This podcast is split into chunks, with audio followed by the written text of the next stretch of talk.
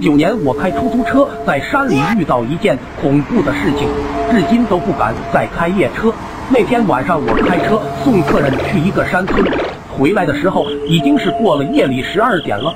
出了村子，就来到了山路上。刚开始还好，路边不时闪过一两户人家的灯火，没觉得什么。可是开了五十多公里路程的时候，慢慢就只剩下黑暗一片了。看着四周黑漆漆的山林，我心里有些害怕。说真的，当时真的挺后悔这么晚送客人到乡下。就当我懊悔之际，诡异的事情来了，前方的山路出现了一层白色雾气。我有点疑惑，怎么突然起了山雾了？这时我感觉我的车好像是在负荷前行，开得很吃力，即便我使劲踩油门，也都无济于事。车子颠簸了几下后，竟然直接熄火了。我有点纳闷，出车刚加满油，平时车况也非常好，怎么无缘无故的熄火？我几次尝试发动都没成功，无奈之下，我只能怀着侥幸，拿出工具下了车。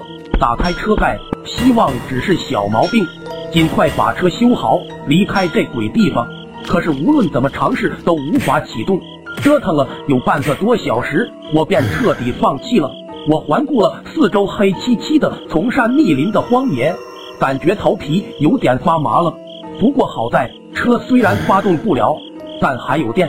我郁闷的回到车内，心里暗骂自己为了贪这点钱。把自己搞得像个萤火虫一样留在荒野里，没办法了，只能打电话给朋友求助了。没想到掏出手机一看，我半晌说不出话来，一格信号都没有。这下更绝望了，我赶紧关窗上锁，不敢开大灯，不敢开音响，怕把电池弄光了。就这样，我一个人在车里瑟瑟发抖。到下半夜的时候，我实在支撑不住，打起了瞌睡。迷糊间，忽然感觉到车外人声鼎沸，就像是在赶集一般。我吓得一个机灵，赶紧把车灯全打开，环顾四周，静悄悄的，什么也没有看到。我只能安慰自己是错觉了。好不容易熬到凌晨五点多，周围的景象也渐渐清晰起来。这时我才看两边的山坡遍布了很多土包，好在已经天亮了，我也没那么害怕了。这时又尝试了一下发动，车子竟然发动了，我立刻逃跑似的飞快离开。回到家后，不知是吓的还是冷的，我得了重感冒，过了好多天才好。